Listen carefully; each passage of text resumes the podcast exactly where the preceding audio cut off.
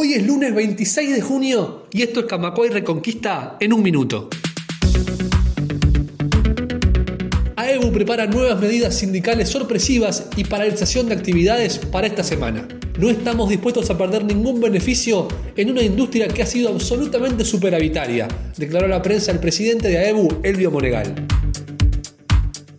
El lavado de activos no está presente en las 15 medidas del gobierno contra la delincuencia, algo que preocupa a los expertos calificados en el tema.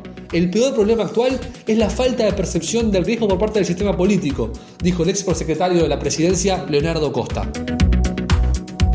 La presidenta del Banco Hipotecario del Uruguay, Casilda Echeverría, manifestó su discrepancia con el proyecto del gobierno de unificarlo con el Banco República. Echeverría dijo que el BHU hacía alguna otra cosa que dar créditos y criticó la solución del Ejecutivo. Más información en radiocamacua.uy.